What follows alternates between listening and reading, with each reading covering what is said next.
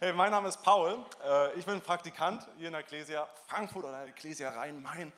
Äh, und bald nicht mehr Praktikant, sondern bald sogar Vikar. Ich darf mein Vikariat hier machen. Ja, das ist.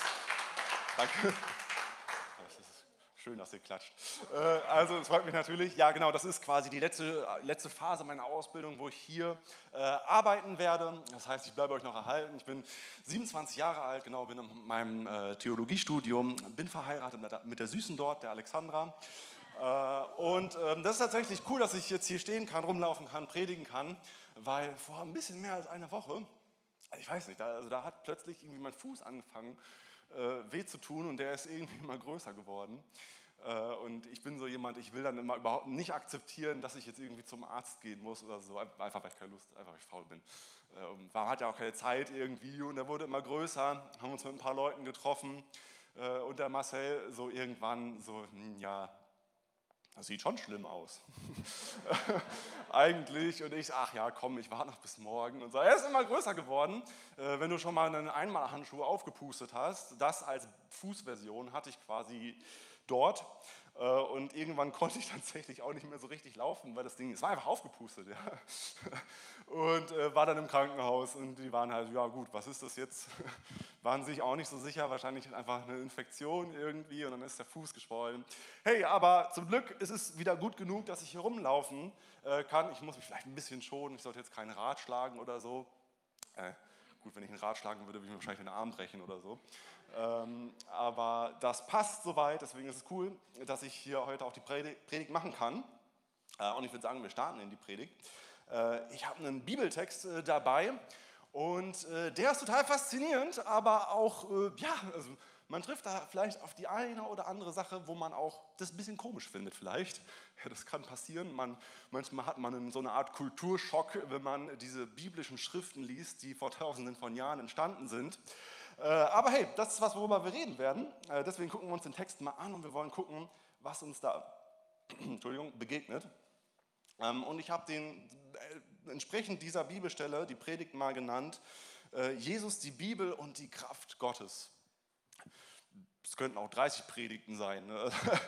Aber das war das Beste, was mir eingefallen ist zu dieser Bibelstelle. Äh, ich werde jetzt nicht jedes einzelne Thema irgendwie abhandeln, das schaffe ich gar nicht. Aber wir werden uns diese Bibelstelle anschauen und da finden wir Jesus, die Bibel und die Kraft Gottes. Ähm, und diese Bibelstelle, ja, da begegnen wir, da sind wir im Tempel unterwegs. Ja, der Tempel, der, der Ort, wo das Volk Gottes, wo die Juden Gott gesucht haben, wo sie Gott angebetet haben. Wir finden dort Jesus wie er Auseinandersetzungen hat mit der religiösen Oberschicht. Ja, ganz oft schon gehört, vielleicht die Pharisäer. So, die haben ein Problem mit Jesus. Jesus stellt da irgendwie alles auf den Kopf und die, den Pharisäern passt es nicht. Die können davon auch nicht so gut profitieren. Äh, äh, sie glauben nicht an Jesus und sie wollen Jesus zu Fall bringen. Wenn du ein paar Wochen, vor ein paar Wochen hier im Gottesdienst warst oder einen Livestream geguckt hast, dann hat der Christopher tatsächlich aus derselben Passage, wo ich jetzt auch Bibel, den Bibeltext habe, ähm, eine Predigt darüber gepredigt, und zwar wie Pharisäer auf Jesus zukommen und sie wollen ihn mit einer Frage zu Fall bringen. Und zwar fragen sie ihn, äh, wie ist das jetzt? Sollen wir, sag uns mal, sollen wir dem Kaiser Steuern zahlen oder nicht? Äh, und die Predigt heißt Kontext bestimmt Bedeutung. Und wenn du wissen willst, äh, was Jesus denen äh, um die Ohren haut und wie cool seine Antwort ist, dann lade ich dich ein, da mal bei YouTube Ecclesia Frankfurt die, die Predigt anzuschauen. Wir sind quasi direkt jetzt immer noch im Tempel. Die Pharisäer haben, sind quasi, haben sich blamiert. Und es gibt aber noch eine Gruppe, von denen lesen wir auch und die haben auch eine Frage. Die haben auch ein Problem mit Jesus und die wollen ihm auch eine Frage stellen. diese Gruppe, das sind nicht die Pharisäer, vielleicht hast du schon mal gelesen, schon mal gehört, das sind die Sadduzäer.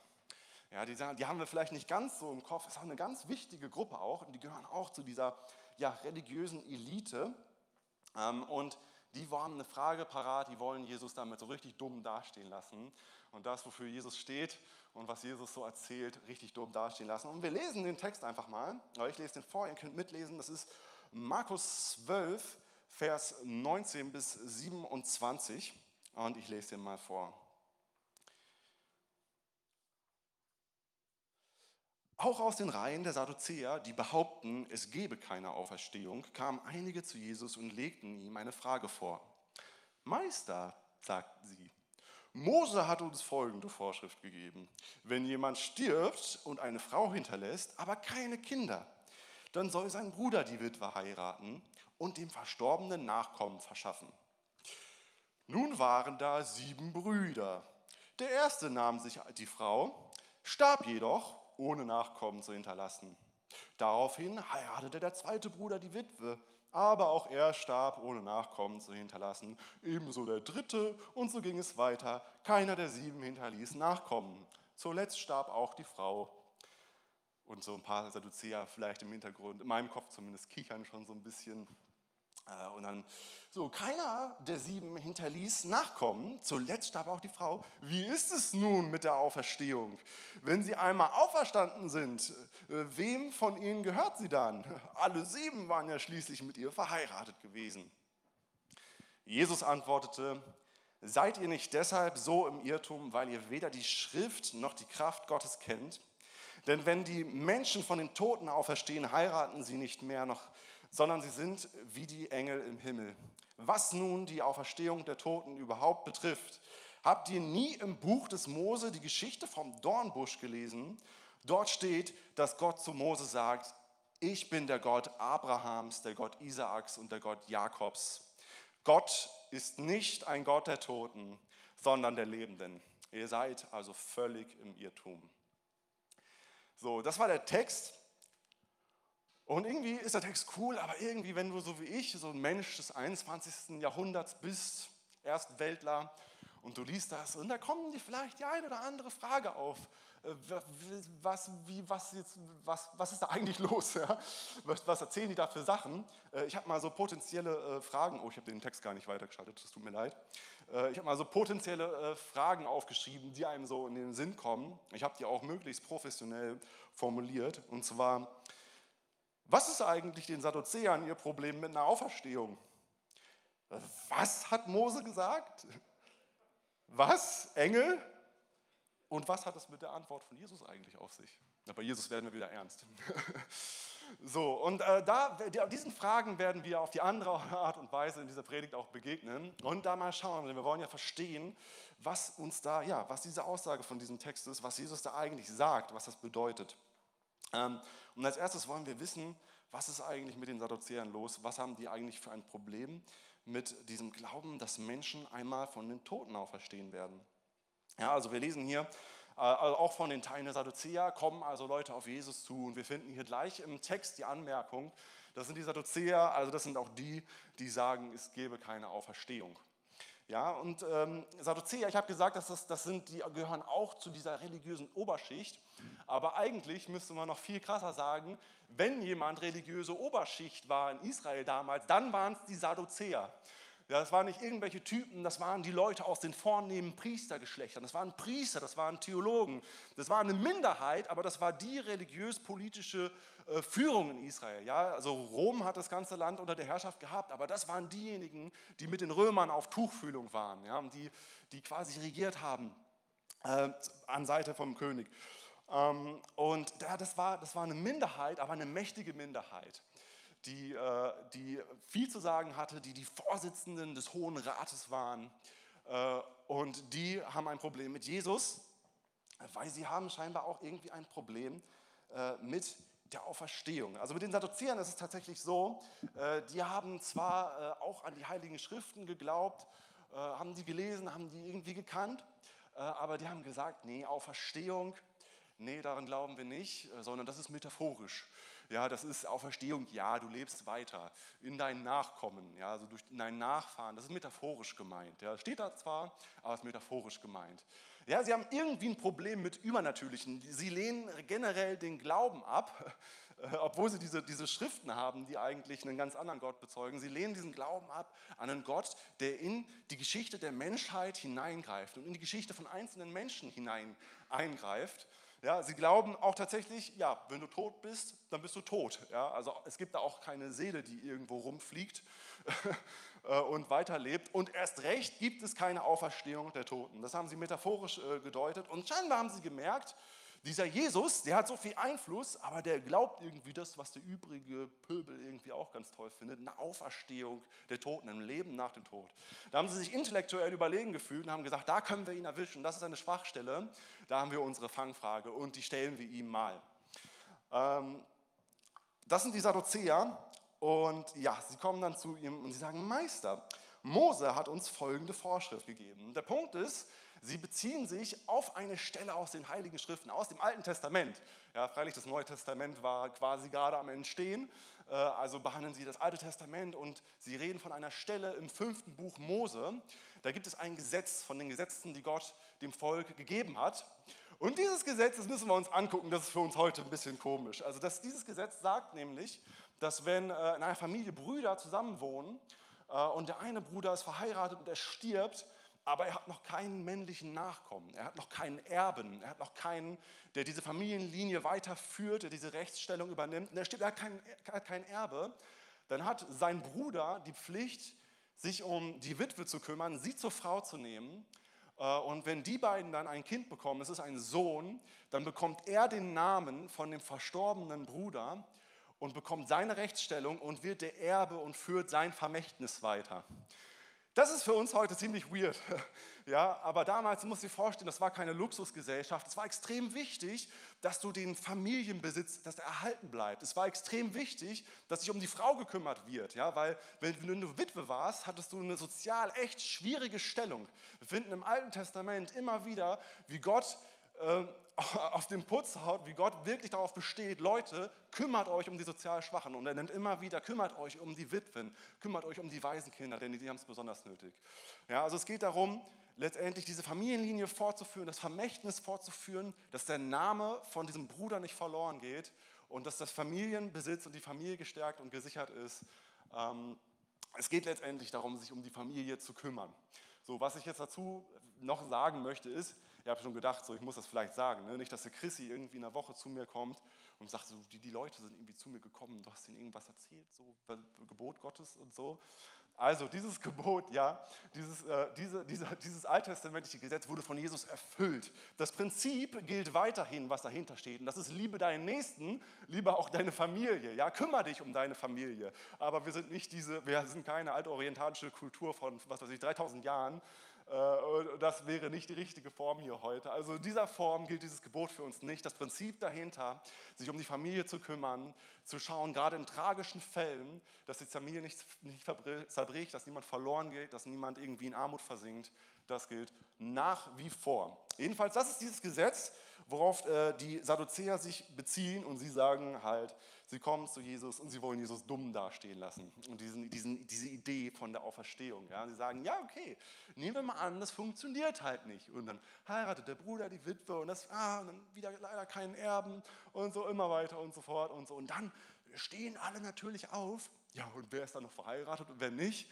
Und das Ziel war, das quasi so absurd darzustellen, das funktioniert doch gar nicht. Ähm, und dann kommt Jesus und äh, die Sadduzäer kommen zu ihm und ich stelle mir vor, wie Jesus kurz bevor er antwortet, also das ist meine Fantasie, das steht da nicht, schon so leicht halb genervt, die Augen verdreht eigentlich und so. Einer der Sadduzäer hat sich das Lachen schon kaum irgendwie verkneift. Für eine Kinderbibel ist das gut, ja, aber das steht da nicht. Äh, und Jesus antwortet ähm, seid ihr nicht deshalb so im Irrtum, weil ihr weder die Schrift noch die Kraft Gottes kennt. Jesus sagt es nicht zu irgendwen, Jesus sagt es zu den Sadduzäern.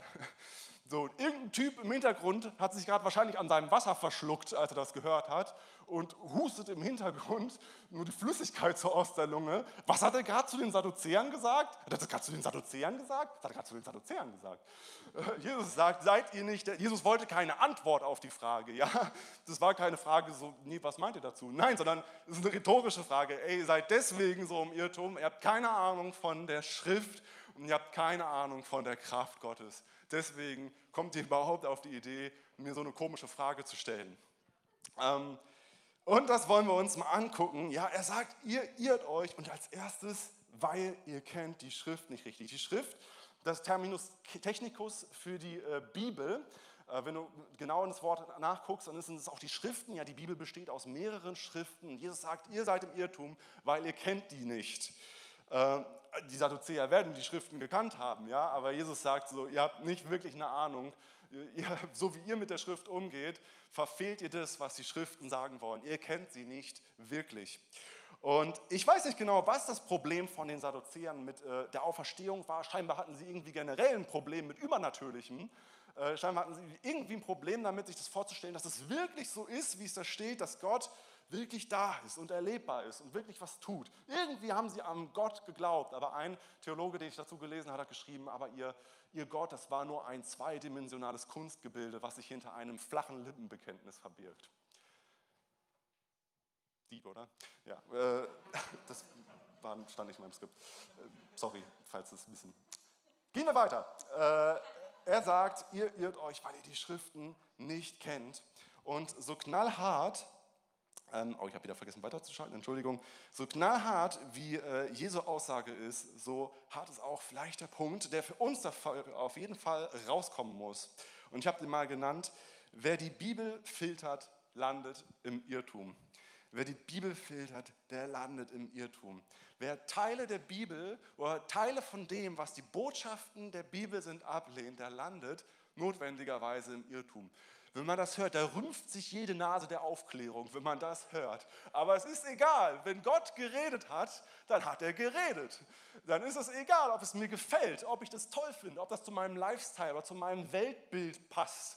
Ja, und wenn er sich entschieden hat, antike Schriften zu inspirieren und als der eigentliche Autor im Hintergrund da zu sein, um das zu bestätigen mit seiner Kraft, dann ist das so, ob es mir gefällt oder nicht. Äh, dann ist es nicht an meine, dann ist es egal, ob, ich das, ob, ich, ah, ob das mit meiner Erfahrung zusammenpasst, dann ist es egal, ob ich, ähm, ob ich das intellektuell genug finde irgendwie oder hochwertig genug finde, dann ist es überhaupt egal was ich darüber denke und wie ich das bewerte. Und wenn ich anfange wegen dem, was ich, was ich denke, was ich schlau finde, wenn ich anfange wegen dem, was ich fühle oder was meine Lebenserfahrungen sind, anfange, dieses Wort Gottes auszufiltern, dann lande ich natürlich notwendigerweise im Irrtum und filtere letztendlich das Wort Gottes. Hey, wenn du sagst, du willst, du willst Jesus nachfolgen, du glaubst an Jesus und du willst Jesus nachfolgen, filter deinen Kaffee, aber nicht das Wort Gottes. Filter deinen Kaffee und nicht das Wort Gottes. Als zweites sagt Jesus noch, er sagt es im Zusammenhang, ihr kennt nicht die Schrift und nicht die Kraft Gottes. Und es ist total cool, dass Jesus das hier so im Zusammenhang sagt, weil es passt total. Äh, denn, denn in der Bibel wird ja kein anderer, da wird ja nicht irgendwie eine Idee bezeugt, sondern wir lesen von einem Gott, der wirklich in die Geschichte der Menschheit hineingreift, der die Menschheit, die sich von ihm abgewendet hat, nicht sich selbst in ihrer Sinnlosigkeit und in ihrem Chaos hinterlässt, sondern eingreift und einen Plan hat. Ähm, und Gott sagt, ey, wenn ihr wüsstet, wenn ihr erlebt hättet die Kraft Gottes, wenn ihr mal erlebt hättet, was Gott wirklich im Leben von Menschen tut und was Gott wirklich getan hätte, dann wärt ihr auch nicht auf diese Idee gekommen, mir so eine blöde Frage zu stellen und das irgendwie dumm zu finden, die Idee, dass es eine Auferstehung der Toten geben könnte. Ähm, und ähm, ja, ich habe mir dazu aufgeschrieben, ich habe gedacht, hey, das ist eigentlich so krass. Heute ist Sonntag, Überraschung, heute ist Sonntag.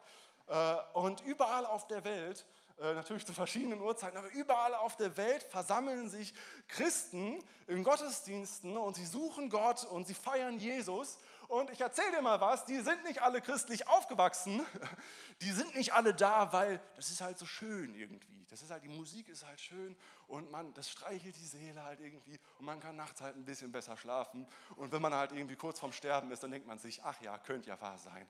Könnte ja wahr sein, wird ja doch vielleicht als was gut. Nein, sondern die Kirche, dieser Raum hier ist voll von Menschen, die die Kraft Gottes erlebt haben, die sie kennengelernt haben. Und deswegen ist der zweite Punkt, Gottes Kraft ist etwas, was zum Kennenlernen ist. Gottes Kraft ist etwas zum Kennenlernen. Und ich will dich einladen, wenn du diese Kraft Gottes noch nicht kennengelernt hast, ja, wenn du sie noch nie erfahren hast, dann lade ich dich ein, dich auszustrecken nach dieser Kraft. Ja, zu Gott zu beten und zu sagen, hey, ich will dich kennenlernen, ich will deine Kraft kennenlernen und will erfahren, was, was Wahrheit ist, wer da wirklich ist, diese höchste Macht im Universum. Jetzt äh, kommen wir zu einem Vers, den hätte ich eigentlich, den hätte ich eigentlich am liebsten übersprungen, äh, bin ich ganz ehrlich. Ne? Wir gehen nämlich weiter im Text. Jesus redet nämlich noch mehr. Ja, und was sagt Jesus? Jesus sagt, sagt nämlich, lässt sich nicht einfach so stehen und sagt, ihr seid halt im Irrtum, sondern Jesus sagt als erstes quasi, um ihre Frage auszuheben und zu sagen, ihr habt eigentlich keine Ahnung, wie das nach der Auferstehung aussieht. Und er sagt, denn wenn die Menschen von den Toten auferstehen, heiraten sie nicht mehr, sondern sind wie die Engel im Himmel. Ja, hat er halt gesagt. Mancher denkt, mancher denkt das habe ich noch nie so über nachgedacht, das ist eigentlich eine krasse Idee irgendwie. So. Und manche denken, Schade eigentlich. aber was, ja gut, also Jesus hat es gesagt, ich will trotzdem, ich will kurz darauf eingehen, ich will es am liebsten übersprungen, aber das sieht auch immer so komisch aus, wenn man im Bibeltexten so drei Punkte in Klammern hinmacht. Dann fragt man sich, was hat er da ausgelassen? Nee, aber Jesus, Jesus sagt letztendlich, hey, wenn die Menschen auferstehen, es wird eine neue Art der Existenz sein. Es wird eine Auferstehung sein, das heißt, es wird eine physische Existenz sein. Ja, wir werden da nicht irgendwelche Leuchtwinde, die irgendwie durch die Gegend fliegen, äh, äh, nein, sondern wir werden leiblich auferstehen aber wir werden insofern, wir werden nicht Engel sein, äh, sondern wir werden insofern wie die Engel sein, als dass wir nicht mehr heiraten werden und Sexualverkehr, ja, naja, abgeschafft sein wird. Und das tut mir leid, wenn dir das jetzt, also das ist, ich weiß noch, wo ich das das erste Mal gelesen habe und ich dachte, finde ich, find ich nicht so gut eigentlich. Aber hey, wir filtern unseren Kaffee. Wir filtern unseren Kaffee, aber nicht die Bibel. Es ist, wie es ist. Christoph hat eben nach dem ersten Gottesdienst zu mir gesagt, sag ihnen, dass es trotzdem gut wird. Ihr Lieben, es wird so unglaublich gut. Du kannst dir gar nicht vorstellen, wie gut es wird. Ja, davon wird es nicht abhängig sein. Und das, was letztendlich Gott sich bei der Schöpfung von dem gedacht hat, diese, diese, dieses Liebe und dieses Persönliche, das wird, das wird auch weiter bestehen, aber nicht in dieser Form. So, in diesem Sinne gehen wir weiter jetzt. Ähm, und Jesus ist nämlich noch nicht am Ende, sondern Jesus holt noch mal so richtig aus und geht so richtig ins Finale. Ja, also der finale Schlag in der Rede Jesu, der steht noch aus. Ähm, und Jesus sagt, was nun die Auferstehung der Toten überhaupt betrifft, Habt ihr nie im Buch des Mose die Geschichte vom Dornbusch gelesen? Leute, das ist die Stelle vom brennenden Dornbusch, wo Mose, also der Prophet überhaupt, ja, quasi der Boss-Prophet, der Superprophet, also wenn einer was, wenn einer was bedeutet dann wirklich Mose, ja, wo Gott diesem Mose das erste Mal begegnet, diesem Mose, der das Volk aus der Sklaverei in Ägypten rausführt, der von Gott her das Gesetz bringt und alles. Ähm, und die, die, kannten die Stelle, ja, das ist eigentlich schon ein bisschen fies, dass er das so fragt, weil natürlich haben die die Stelle gelesen, ja, die kannten die Stelle wahrscheinlich auswendig. Und Jesus sagt, habt ihr nicht diese Stelle gelesen, diese, ein Buch von Mose, die Geschichte vom Dornbusch? Dort steht, dass Gott zu Mose sagt, ich bin der Gott Abrahams, der Gott Isaaks und der Gott Jakobs. Gott ist nicht ein Gott der Toten, sondern der Lebenden.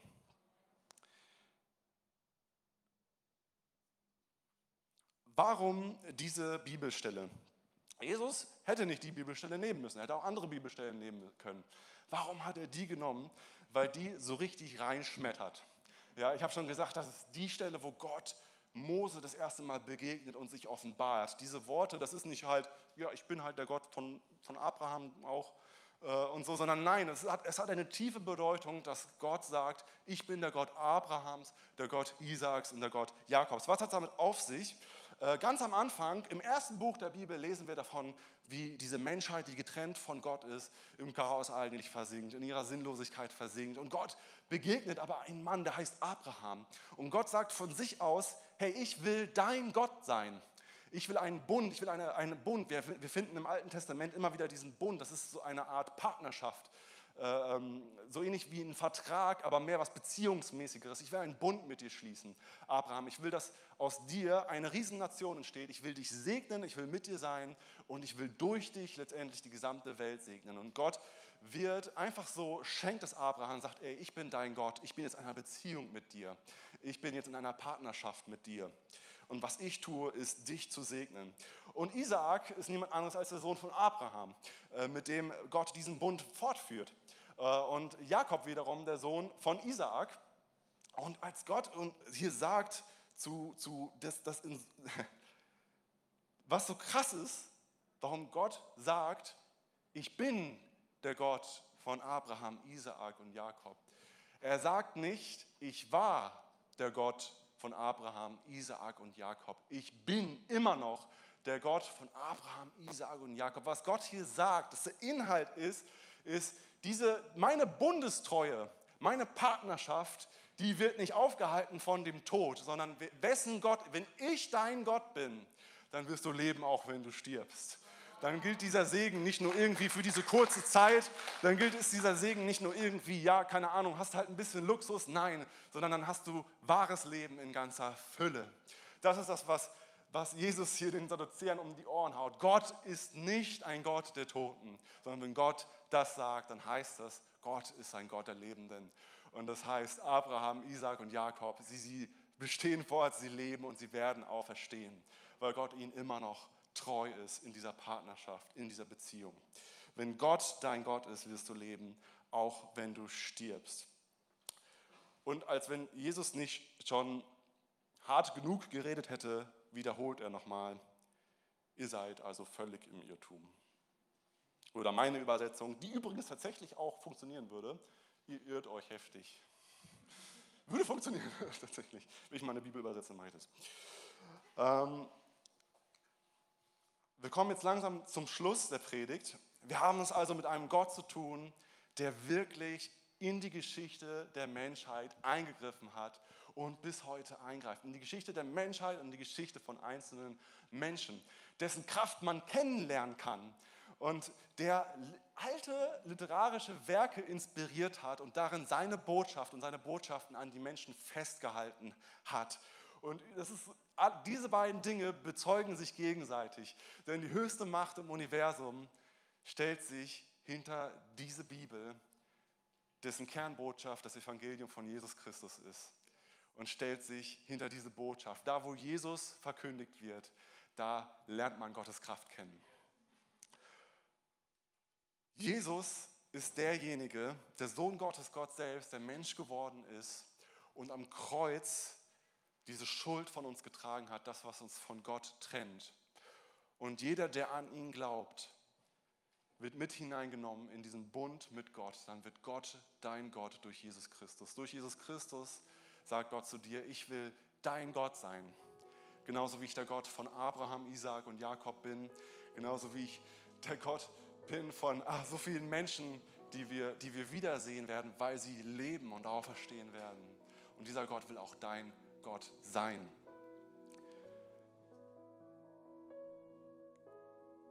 Super passend hierzu noch zum Abschluss, weil dort alle drei Sachen, die Kraft Gottes, die Botschaft der Bibel und das Evangelium als Kern vorstellen. Das ist Römer 1, Vers 16.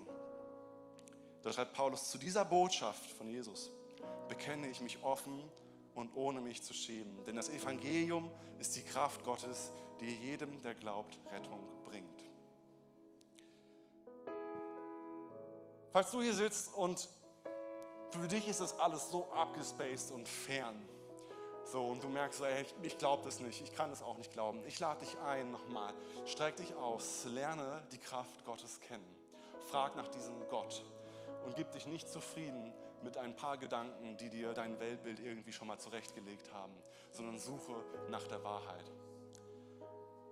Und ich lade jeden Einzelnen hier ein, ich werde gleich ein Gebet sprechen, ich lade dich ein, wenn du das möchtest, äh, dich zum Teil von dem Gebet zu machen, deinen Armen dazu zu sprechen, dich innerlich einzuklinken, wie du möchtest, wo wir einfach Gott bitten, ja, dass wir seine Kraft besser kennenlernen, dass wir seine Kraft erfahren, so wie wir von ihm, der, von dieser Kraft, von diesen Dingen, die Gott tut, in der Bibel lesen, die in unserem Leben realisiert werden und wir Gott und seine Kraft besser kennenlernen.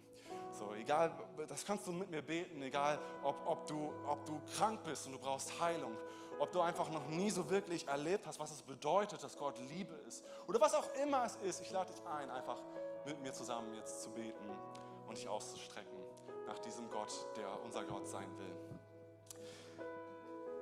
Ja Gott, du bist, du bist der Gott, der nicht irgendwie irgendwo rumschwebt, sondern der wirklich eingreift der sich für die Menschen interessiert, der sie liebt und der ihnen begegnen will, dessen Kraft etwas ist zum Kennenlernen, Vater. Und ich bitte dich für jeden Einzelnen, ich bitte dich für uns, dass wir ja wirklich diese Kraft etwas ist, was wir kennengelernt haben, etwas, was wir kennen, was wir immer wieder neu kennenlernen.